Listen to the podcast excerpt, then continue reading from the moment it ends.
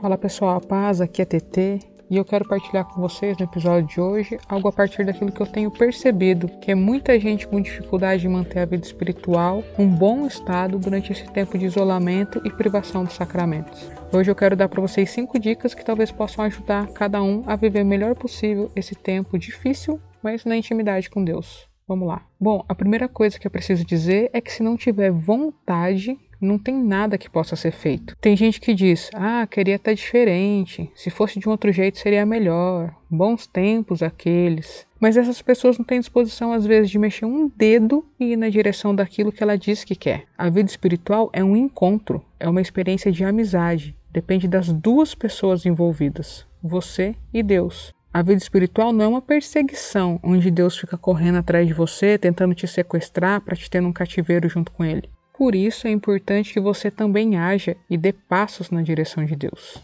A segunda dica que eu quero dar é uma que foi utilizada por muitos santos ao longo da história: é o exercício da presença de Deus. E esse exercício consiste em você sempre manter a sua consciência de que Deus está presente com você durante todo o seu dia. Conforme você for fazendo as suas atividades, conforme o seu dia for passando, conforme os desafios forem chegando, você sempre precisa se lembrar que Deus está ali com você. Santa Catarina de Sena dizia que ela tinha no coração dela um oratório e que quando ela não podia ir na igreja rezar, ela se recolhia em oração ali nesse oratório interior. Dom Bosco recomendava muito aos seus meninos que fizessem esse exercício, que é algo recomendado por São Francisco de Sales no livro Filoteia. Sabendo que Deus está presente, vai ser inevitável que você fale mais com Ele e permita que Ele se manifeste ainda mais na sua vida. Na medida em que você tiver consciência constante da presença de Deus junto com você, automaticamente todo o seu dia será vivido em oração. A terceira dica é uma bem salesiana é ter mansidão consigo mesmo. Gente, a gente está vivendo um período que é atípico nas nossas vidas. A gente está confinado nas nossas casas, sem vida comunitária, sem sacramentos, cheios de incertezas quanto à instabilidade do sistema de saúde do nosso país, do mundo, da economia e de tantas outras coisas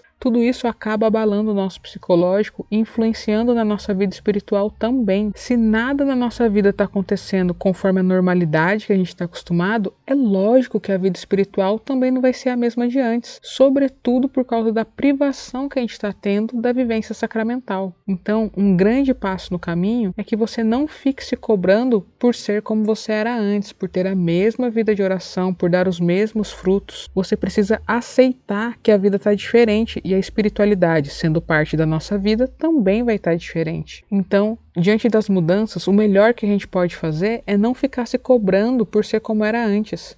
O melhor caminho é gastar nossa energia pensando em como, na realidade de hoje, é possível se manter ao máximo na intimidade com Deus e o glorificando. E isso é plenamente possível de ser vivido em qualquer situação ou momento da vida. Tenta pensar que Deus conhece o seu coração. Ele sabe das dificuldades que você tem enfrentado e também do seu amor por ele. Você pode ficar tranquilo na presença de Deus. Ele te conhece, te ama, te quer perto dele e tem disposição de te ajudar. A única coisa necessária é você olhar para você com a misericórdia com que Deus te olha e dizer: Ok, beleza, as coisas estão diferentes.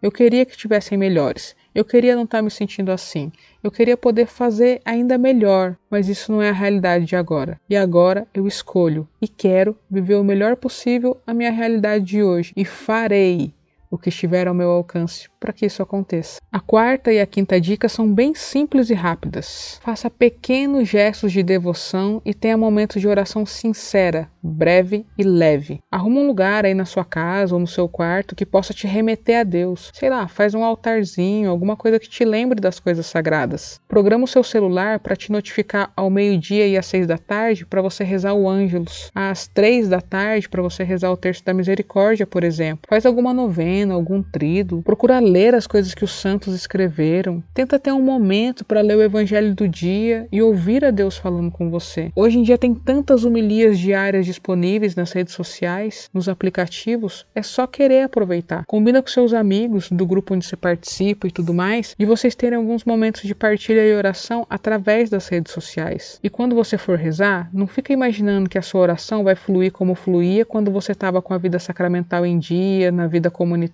e tudo certo. Não importa se agora vai ser mais breve, o importante é que seja um momento em que você se dispõe a amar a Deus e permanecer com Ele. Um tempinho ainda que curto, mas permanecer com Ele no amor. A eficácia da oração está aí, no amar a Deus e no se deixar amar por Ele. Quanto mais você permitir que Ele tenha acesso ao seu coração, quanto mais você se derramar de amor na presença dele e permitir que o amor dele te alcance, mais fecundo será o seu momento de oração. Eu espero que com essas cinco dicas você consiga viver melhor esse tempo. São dicas que servem bastante para o tempo de agora, mas elas também são dicas que servem para toda a vida. Muitos santos se santificaram a partir dessa escola de santidade, de ter uma vontade firme, de fazer o exercício da presença de Deus, ter mansidão, misericórdia consigo mesmo, de ter gestos de devoção e fazer momentos de oração sinceros, breves, leves. São Francisco de Sales e Dom Bosco, que tão bem viveram essa experiência e ensinaram seus filhos espirituais, intercedam por nós para que também nós vivamos no agora da nossa vida o melhor possível. A experiência da intimidade e da amizade com Deus, do amor e da glória dele,